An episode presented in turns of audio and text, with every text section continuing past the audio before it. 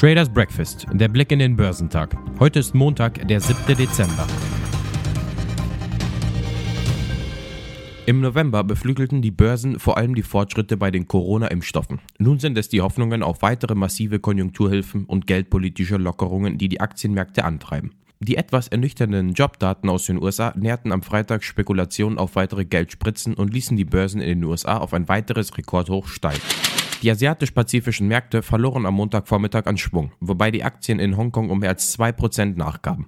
Dies geschah trotz der verbesserten Stimmungen im Zusammenhang mit der Einführung von Coronavirus-Impfstoffen und der Hoffnung auf Konjunkturimpulse aus den USA, die am Freitag an der Wall Street zu einer Rekordsitzung führten.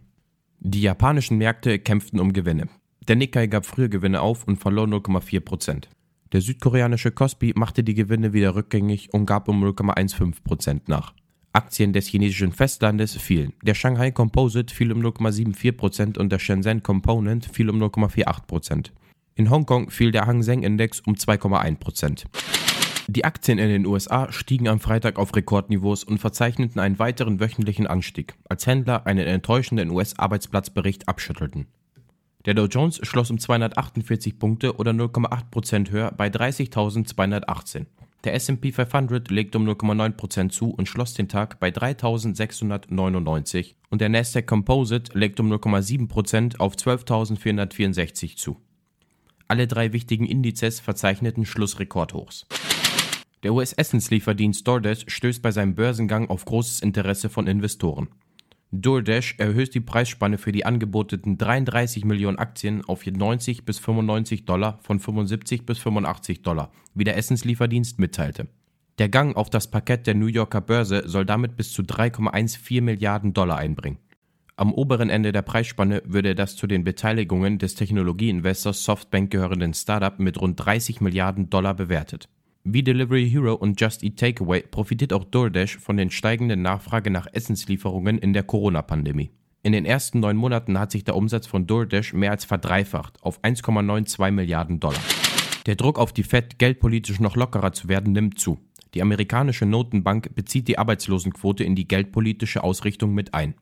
Da die USA noch weit von der Vollbeschäftigung entfernt sind, ist auf lange Sicht nicht mit einer Straffung zu rechnen, glaubt Patrick Bold von der Helabar.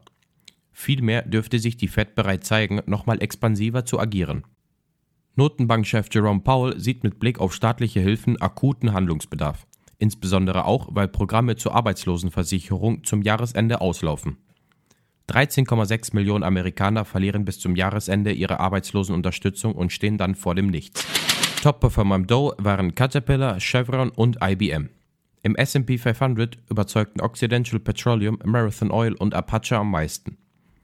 Im technologielastigen NASDAQ 100 legten Qualcomm, Micron Technology und Skyworks Solutions die beste Performance hin.